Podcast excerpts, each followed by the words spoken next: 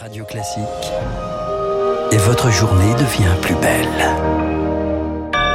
Excellent début de semaine. Vous écoutez Radio Classique, c'est le journal de 6h30. La matinale de Radio Classique avec François Geffrier. Et avec Augustin Lefebvre pour les infos après la vague, le ressac. Emmanuel Macron obtient 106 sièges de moins qu'il y a 5 ans au second tour des législatives et sa majorité est désormais relative. Avec 245 députés pour Ensemble, le nom de la coalition du chef de l'État et de ses alliés, eh bien ils sont désormais loin des 289 sièges nécessaires pour la majorité absolue, pris en tenaille entre le Rassemblement national qui réalise une percée historique, 89 députés, et la NUPES qui en obtient 137.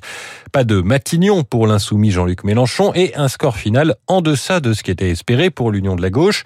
Résultat, une soirée électorale aigre-douce à l'Élysée-Montmartre dans le 18e arrondissement de Paris où euh, Lauriane Toulmont était en reportage. Quel bon débarras Pas un mot sur son rêve perdu de Matignon. Jean-Luc Mélenchon se félicite de la victoire de la NUP face à plusieurs figures de la Macronie. Éjectez les borgneurs Castaner et l'injurieuse Monchana. Et surtout de la claque donnée à Emmanuel Macron. La déroute du parti présidentiel est totale et aucune majorité ne se présente. Le chef des Insoumis s'éclipse de la scène, victorieux, mais très vite c'est la douche froide dans la salle face au nombre de sièges gagnés par le Rassemblement national. Là encore, c'est la faute à Macron pour l'écologiste Julien Bayou. Immense colère parce que ceux qui se présentaient comme le barrage se sont fait les marchepieds de l'entrée en masse de l'extrême droite à l'Assemblée nationale qu'il nous faudra combattre. La NUP persiste et signe, c'est eux la première force d'opposition à l'Assemblée. Mais face au RN, aux Républicains et à la majorité présidentielle, les militants de gauche le savent, ils ont peu de chances de voir leur programme commun se concrétiser. Honnêtement, je ne sais pas quelle marge de manœuvre on va avoir, je ne sais pas ce qui sera possible. Ça va faire du taf. À l'Assemblée, ils vont avoir euh, deux fronts euh, extrêmement euh, difficiles à tenir. Il faut vraiment qu'ils assurent le coup, quoi. Il ne faut pas décevoir les gens. Les militants de la NUP ne comptent pas laisser seuls leurs députés à l'Assemblée sur la retraite ou le climat, ça ne suffira pas. Ils vont continuer le combat dans la rue. Lauriane Toulmont. On l'entendait dans le discours de Jean-Luc Mélenchon, plusieurs euh, proches du président sont battus. Des symboles de l'ampleur de cette déroute, l'ancien ministre de l'Intérieur, Christophe Castaner, et la ministre de la Transition écologique, Amélie de Montchalin, donc, mais aussi Richard Ferrand, désormais ex-président de l'Assemblée, et deux autres membres du gouvernement, la ministre de la Santé, Brigitte Bourguignon, et Justine Bénin, secrétaire d'État à la mer. Elles vont devoir démissionner. C'est une période d'incertitude qui s'ouvre pour le pouvoir.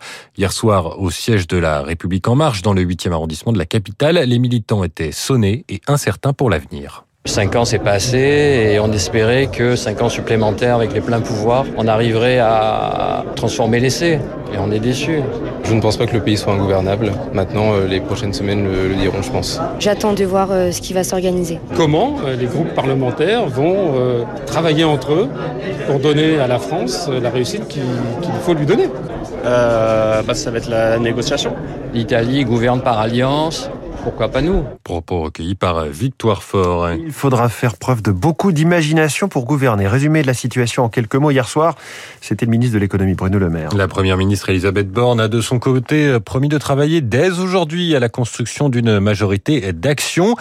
Les regards se tournent vers les Républicains. Le parti et son allié de l'UDI obtiennent 64 sièges dans la nouvelle Assemblée. C'est moins qu'il y a cinq ans, mais leur rôle pourrait être crucial durant ce quinquennat qui s'ouvre. C'est là que le gouvernement pourrait aller chercher les voix qui lui manquent pour faire passer les lois.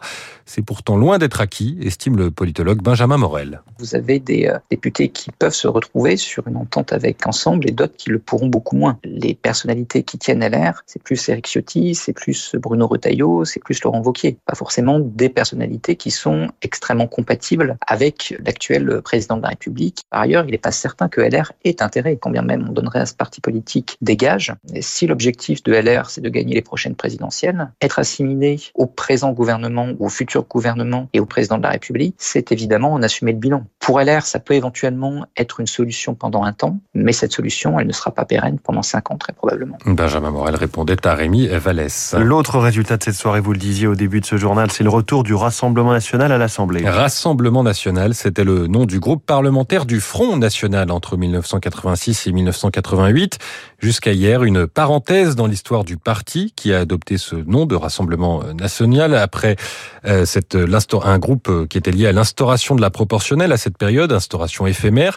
Hier, le RN a réussi à faire élire 89 députés au scrutin majoritaire, un tsunami pour le président du parti, Jordan Bardella, un score qui prouve la résilience du RN pour Jean-Yves Camus, spécialiste de l'extrême droite. Ce parti que je suis depuis 35 ans, je l'ai entendu enterrer 50 fois. Et qu'à chaque fois, il déjoue tous les pronostics et réussit malgré tout à s'enraciner un tout petit peu plus haut, voire franchement plus haut. C'est signe qu'il y a une part d'adhésion à ce qui fait votre différence idéologique, que ce soit sur ce qu'est le fait d'être français, sur les sujets de politique étrangère, sur les sujets liés à l'insécurité et à la délinquance. Pour toutes ces raisons-là, je crois qu'il faut prendre au sérieux, j'allais dire enfin, dans toutes les formations, euh, l'analyse des causes pour lesquelles le RN euh, est désormais une composante aussi importante du jeu politique. Ça n'a pas été fait suffisamment. Dernier résultat de cette soirée électorale, l'abstention, elle a augmenté d'un point entre les deux tours pour atteindre 54%.